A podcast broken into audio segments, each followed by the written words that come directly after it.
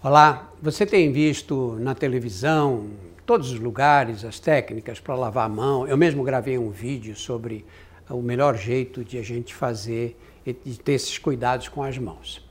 Mas existe um cuidado muito simples que a gente usa para gripes e resfriados e que certamente vai valer para o coronavírus também. E esse é menos divulgado, que é o quê?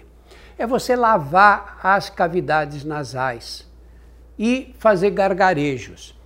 Para quê? Porque você mantém umedecidas e ajuda a limpar a cavidade oral, a cavidade nasal e a cavidade oral também. Como é que se faz isso?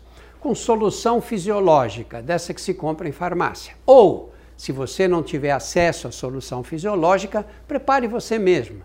Pega assim um copo de água, ferva a água primeiro, depois de fervida, bem fervida, você espera esfriar, lógico, né? Joga um pouquinho de sal. Quanto? Uma pontinha de uma colher de café. Lembrando que o soro fisiológico é para cada litro de água uma colher de chá de sal.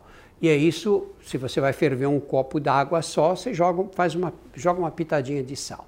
Depois, se você puder, pega uma seringa, coloca a seringa aqui, tapa uma narina e joga com força para dentro e faz a mesma coisa do outro lado, invertendo agora, tapando a narina oposta, joga isso. Vai, é desagradável, fica uma coisa meio sufocante às vezes, mas com o tempo a gente fica mais tolerante.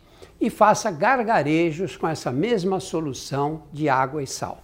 Beba bastante líquido durante o dia, tome bastante água, porque é importante manter as, as mucosas úmidas porque elas estando úmidas, elas têm mais defesa contra os vírus de um modo geral, especialmente se você estiver num lugar com ar condicionado que resseca as mucosas.